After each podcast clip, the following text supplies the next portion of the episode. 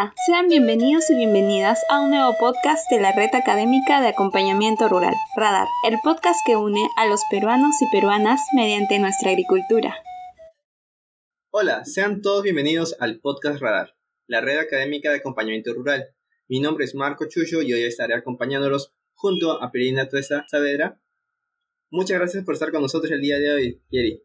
Espero que te encuentres muy bien en salud. Gracias a todos y a todas por esta invitación. En nuestro programa de hoy hablaremos sobre la importancia de los bosques amazónicos. Y para ello contamos, como ya sabemos, de Pierina Torres, estudiante de último ciclo de la carrera de Ingeniería Forestal en la Universidad Nacional Agraria La Molina y voluntaria en la ONG Arbio.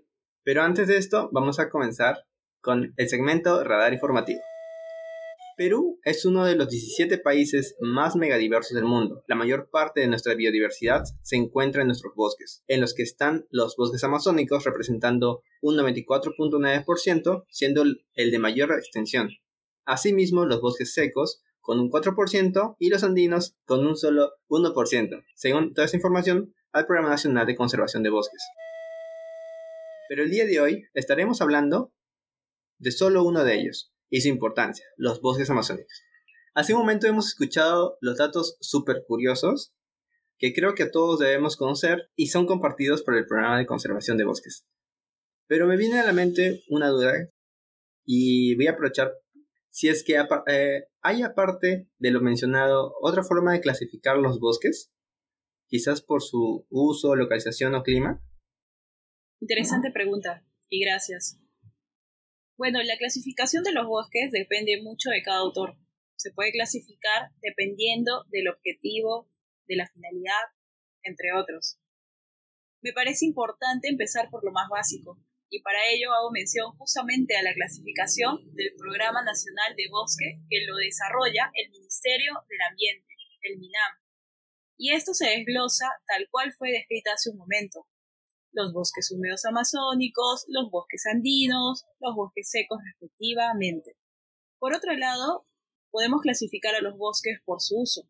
Encontramos a los bosques de protección, siendo uno de los más conocidos el de Alto Mayo, en la región de San Martín, el cual tiene como objetivo conservar los suelos de las cuencas hidrográficas. Asimismo, garantizar el aprovechamiento de agua para su consumo y conservar especies importantes de flora y fauna silvestre. Bueno, otra forma de clasificar a los bosques sería por la cobertura vegetal. Y ahí tenemos bosque de montaña, bosque de colina alta, herbazal, hidrofítico, pacal, donde predominan los pacales, también conocidos como cañales, bambúes como la guadua Weberbauer, aguajales, jalca, lomas y uff, la lista es amplia. Espero que sea motivo para un siguiente encuentro. Yo muy feliz y agradecida de participar. Eh, también me comentabas que uno puede clasificar los bosques de diferentes formas y no solamente como las que hemos mencionado. Y esto dependía mucho de la utilización, cómo vamos, vamos a utilizar esa información. Podemos utilizarlo por zonas geográficas, si quieres hacer un estudio de fauna, lo puedes separar por ello. Hasta uno mismo puede hacer una clasificación uniendo diferentes fuentes. Exacto, sí. Entonces, nuevamente, depende mucho del objetivo, de la finalidad. es, es amplísimo. Entrando ya al tema de hoy, y lo que vamos a hablar es sobre los bosques amazónicos y específicamente de su relevancia y de su importancia. Y una pregunta, quizás que serían muchos, es ¿por qué son importantes los bosques amazónicos y qué nos brindan? Qué hermosa pregunta. Los bosques amazónicos son más que importantes. De estos ecosistemas proviene la vida de todo el planeta, sin quitar el protagonismo de los otros bosques también, porque todo está conectado. Un corazón bombea la sangre y de esta manera llega a todos los órganos que conforman al cuerpo y lo mantiene con vida. El bosque amazónico es como el corazón del mundo, quien es un ser vivo. Pero en vez de bombear sangre, este bombea el agua, una enorme bomba de agua. Cada árbol de la Amazonía transporta agua a la atmósfera y de esta gran nube de humedad genera lo que conocemos las lluvias, que estas a su vez alimentan a nuestros nevados, ríos y glaciares andinos. El bosque amazónico también funciona como un potente aire acondicionado del mundo, ¿se lo imaginan? Porque permite regular la temperatura global. Además, es el gran albergue de la diversidad, flora y fauna. Todo lo anteriormente mencionado son servicios ecosistémicos. Y ustedes se preguntarán, ¿qué es un servicio ecosistémico? Pues son los beneficios que se obtienen a través de la interacción con otros ecosistemas, con los ecosistemas, incluyendo servicios de aprovisionamiento. Por ejemplo, en Lima, capital de Perú, el agua que se toma proviene de la selva. La regulación del clima, la parte cultural, comunidades aledañas al bosque interactúan de manera que ambos se benefician. Por ejemplo, las comunidades conservan y cuidan al bosque y el bosque, propiamente dicho, les proporciona de alimentos, de medicina, de materiales para expresar arte, entre otros. Bueno, Marco, si me permites, y valiendo de este genuino espacio, me atrevo a mencionar lo siguiente. La visión hacia el bosque ya no debería ser solo como una fuente de extracción maderable. Eso no solo va a reflejar que estamos en el pasado, sino un egoísmo e inconsciencia. Sin embargo, desde mi corazón tengo esperanza y convicción de que también la perspectiva, a medida que actuemos, va a cambiar de manera consciente.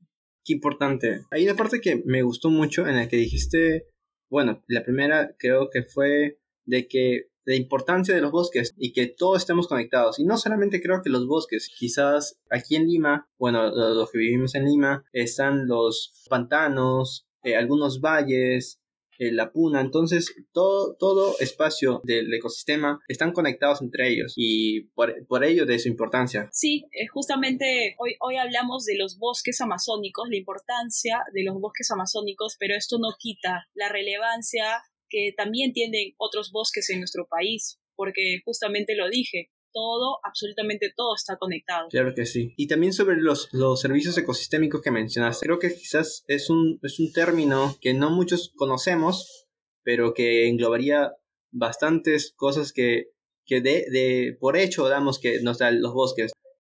Y, y, eso también incluye a la parte humana, que como mencionas es la parte cultural, los pueblos indígenas o las comunidades que están habitando, también de los mismos, los mismos animales que también son parte del todo el ciclo por supuesto, son parte de, todo ese sistema, ¿no? De ese ecosistema. Así es, todo. Todo es. Todo está conectado, como, como lo mencioné hace un momento. Y, y bueno. Quizás podamos entrar a otros temas, quizás a, abordar otros.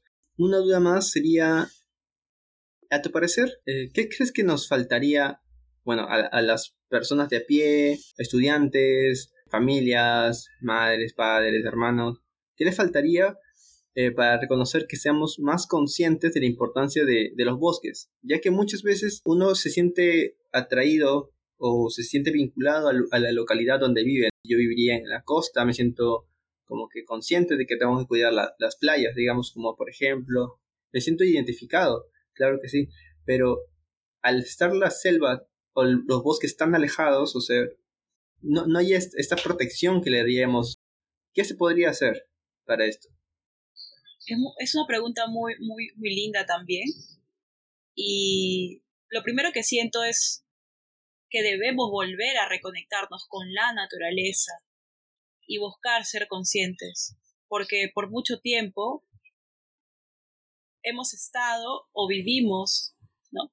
Eh, de manera inconsciente, porque uno ama, uno cuida lo que conoce y a veces no conocemos lo que hay en nuestro propio país, nuestros recursos. Y por eso incido, insisto, en, en seguir informándonos. Bueno, no somos externos al bosque, somos parte de ella, somos parte de ese hermoso sistema. Y bueno, hace un rato hablábamos o, o se mencionó del concepto de servicios ecosistémicos, ¿no? Que es algo que son, es una diversidad de servicios que el bosque nos proporciona para seguir manteniendo la vida en este planeta. La medicina, el agua, el alimento, la cultura, el arte y la propia vida. Ya nuevamente, lo repito, debemos dejar de, de tener esa, esa idea egoísta de que en el bosque uno extrae solamente madera. Eso ya es antiquísimo, es del pasado. el bosque es más que eso, ¿no? El bosque también es un ser vivo. Se dice mucho que, que no se conoce la selva, que la selva está lejos, pero recordemos lo que se ha mencionado al principio. Gran parte de nuestro territorio nacional es bosque húmedo amazónico. Muchos pensarían que el, Perú eh, sería un país agricultor o de tierras para agricultura, pero como ya, ya tú bien mencionas y como se mencionó al comienzo, somos un país de bosques, pero eso no, no quita de que tendríamos que olvidar uno de otro. La vida es un, es un balance. Exactamente. Y toda actividad que se haga debe ser sustentable para el ambiente. Por supuesto, por supuesto. No, no quitaría, no quitaría absolutamente nada. Tiene lo que tú mencionas, ¿no? Lo del balance es muy importante, el equilibrio, el orden. Así se maneja la naturaleza. La naturaleza es un equilibrio. Y ahora mismo, actualmente en Perú, en el 2021, hay muchas reformas sobre el problema de la minería, ¿no? Y que Perú también es un país minero. Y obviamente que es un país con minerales, no es un país minero. Pero eso no quitaría a, que otras actividades económicamente también rentables se desarrollen, ¿no? Por eso digo que debe haber un equilibrio. Por supuesto. Y regresando al tema de los bosques, creo que uno, una de las cosas que podríamos decir de cómo nos conectamos con el bosque es, sobre tanto la comida o la misma medicina, porque en algún momento nosotros hemos, quizás en nuestra infancia o ya a la edad madura, hemos probado alguna medicina tradicional de la selva, que también es una forma de, que nosotros interactuemos con ella. Exacto, por supuesto, así es. Y justamente eso nos recuerda de que sabiendo que encontramos cierta planta en el bosque amazónico y los usos son para curar enfermedades, entonces coherentemente y conscientemente tendríamos que cuidarla, conservarla, no destruirla, porque sabemos que eso proporciona vida y así, y también no pensar de, de manera cortoplacista, sino a largo plazo podemos reconocer que hay muchas cosas por las que los bosques amazónicos, en este caso, son muy importantes. Si no lo sabíamos, ya bueno, estamos escuchando, estamos recordando un poco más y lo pueden compartir con sus familiares. Y también ya, reconocemos qué son los servicios ecosistémicos y quizás ustedes mismos en casa se preguntarán eh, con sus familias y empezarán a, a cuestionarse, a dialogar. Bueno, pero sin embargo, sabemos que en todo entorno siempre hay un agente y casi siempre, en, el, en nuestro caso, podríamos hablar que uno de los, de, los agentes que causa más daño es el agente antrópico. Me hago referencia al hombre, al hombre, al accionar del hombre. Ya que al realizar cambios, como las construcciones de, algunos caminos, algunas actividades extractivas como la tala, la extracción de algún eh, combustible, pueden dañar estos bosques. Y yo daría unos ejemplos sueltos, quizás que se me ocurren, como la tala ilegal. La tala legal es un concepto quizás que tú también mencionas que no se debería ver solamente al bosque como un, un lugar donde se saque madera, la explotación de hidrocarburos, como ya mencioné, la misma agricultura que tanto peligro o tantos daños causa al bosque, el crecimiento urbano y quizás también los incendios forestales. Es correcto, estimado Marcos. El accionar antrópico, el accionar del hombre, ha causado muchos daños a lo largo del tiempo, a lo largo de la vida, a nuestros bosques directamente. La tal ilegal es la principal razón por la, la cual hay destrucción y esto repercute directamente en la pérdida de flora y fauna. Asimismo, la la tala legal, que no quiero entrar en detalle porque en realidad es, es muy complicado, muy abstracto. Pero lo que sí incido es en que debemos abrirnos más la cabeza, la visión, en que el bosque amazónico no solo es una fuente para extraer madera, hoy hemos aprendido también un poco sobre los servicios ecosistémicos. Pues entonces queda conectarnos, ya no desde el aspecto conceptual, sino ponerlo en práctica también. En pocas palabras, si destruimos nuestros bosques, automáticamente nos destruimos. Eso es, es así. La agricultura también representa, la agricultura migratoria también representa un, un daño a nuestros bosques porque no hay tampoco un ordenamiento, una fiscalización, los monocultivos arrasan con estos suelos que son muy pobres para la agricultura. El crecimiento urbano, efectivamente, y, y ni qué hablar de los incendios forestales que se dan constantemente por acción del hombre y ahora eso también repercute en, en la variación del, del, cambio climático, porque la variación del clima ah, ocasiona incendios que muchas veces se, se pronosticaban para, para cierto tiempo, para ciertos meses, pero ahora es cada vez más frecuente. En verdad, eh, son bastantes cosas y, y, y, creo que como tú dices, eh, es un tema bastante delicado. Eh, porque incluye muchas actividades económicas y muchos intereses por la parte de la. Sin embargo, yo eh, desde mi perspectiva de, de, la Facultad de Agronomía o ser parte de ello como estudiante, eh, podría hablar un poquito más sobre la, agricultura migratoria, que obviamente es un peligro para los bosques, que no solamente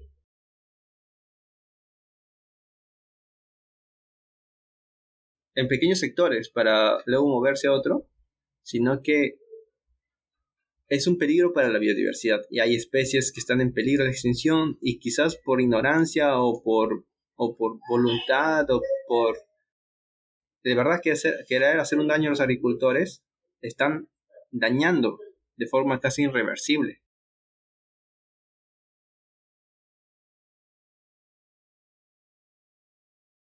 Y luego también está la, la, otra, vez el crecimiento urbano. Eh, la gente siempre quiere vivir en lugares más alejados o, quiere, quiere incrementar su parte agrícola, ganadería, y todo eso es un problema.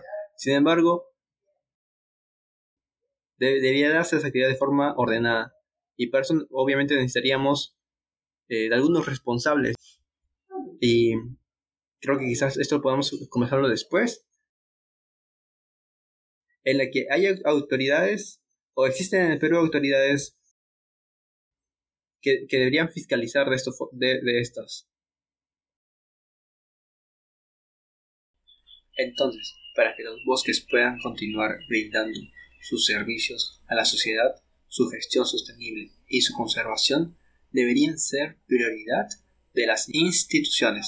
Sin embargo, estas generalmente están ausentes en la agenda de las políticas públicas y de las prioridades de inversión del Estado. En caso contrario, si éstas se realizarían, ayudarían a asegurar que los bosques continúen brindando sus muy valiosos servicios ecosistémicos a todo el país y el mundo. Y es más importante hoy más que nunca frente a los efectos del cambio climático que adquiere una importancia significativa por lo que resulta un reto fundamental al que los futuros gobiernos deben presentar la debida atención. De otro modo, nunca se contará con las garantías políticas de que los recursos para la conservación de los bosques estarán accesibles en la oportunidad y cantidad necesaria, y tampoco se asegurará una toma de decisiones que considere debidamente el valor de los bosques para el país.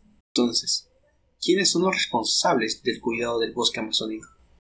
Lo somos todas y todos, desde la institucionalidad, el Servicio Nacional Forestal y de Fauna Silvestre, más conocido como el CERFO, el organismo de supervisión de los recursos forestales y de fauna silvestre, OSINFOR, el propio CERNAM, que es el Servicio Nacional de Áreas Naturales Protegidas por el Estado, los gobiernos regionales, los gobiernos locales, los gobiernos distritales, pobladores de las zonas urbanas y rurales.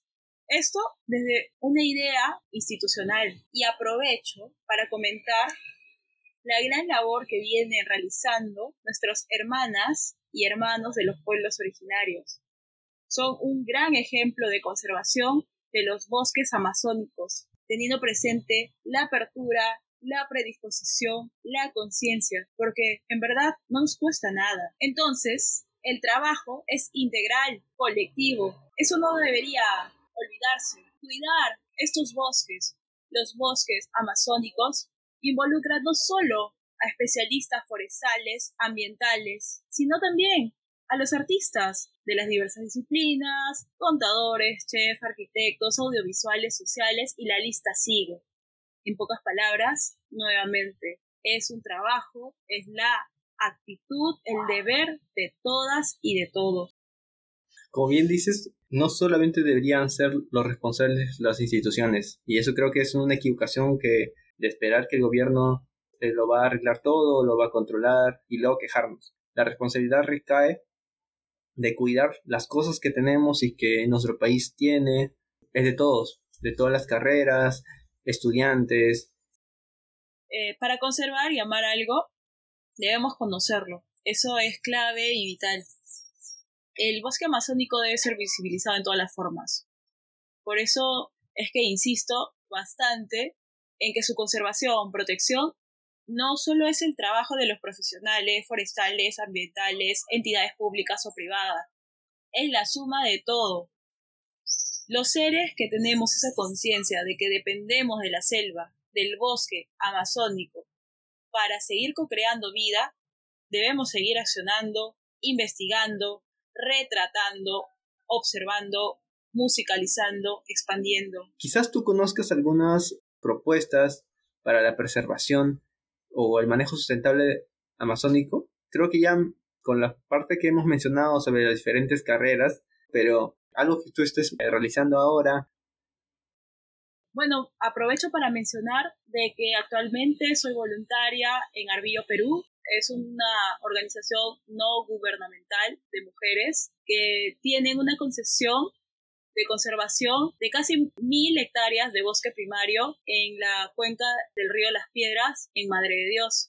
Vienen realizando desde hace 10 años una labor increíble, innovadora, interdisciplinaria y los invito, los llamo a, a revisar también las páginas, la página web para que puedan adoptar un árbol, regalárselo a muchas personas o también adoptar una hectárea de bosque.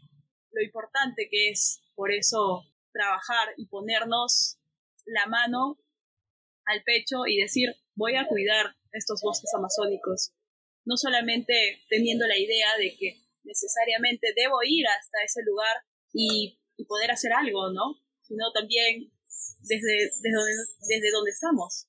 Esa es la ventaja que, que tenemos también y hay que aprovechar todas las herramientas.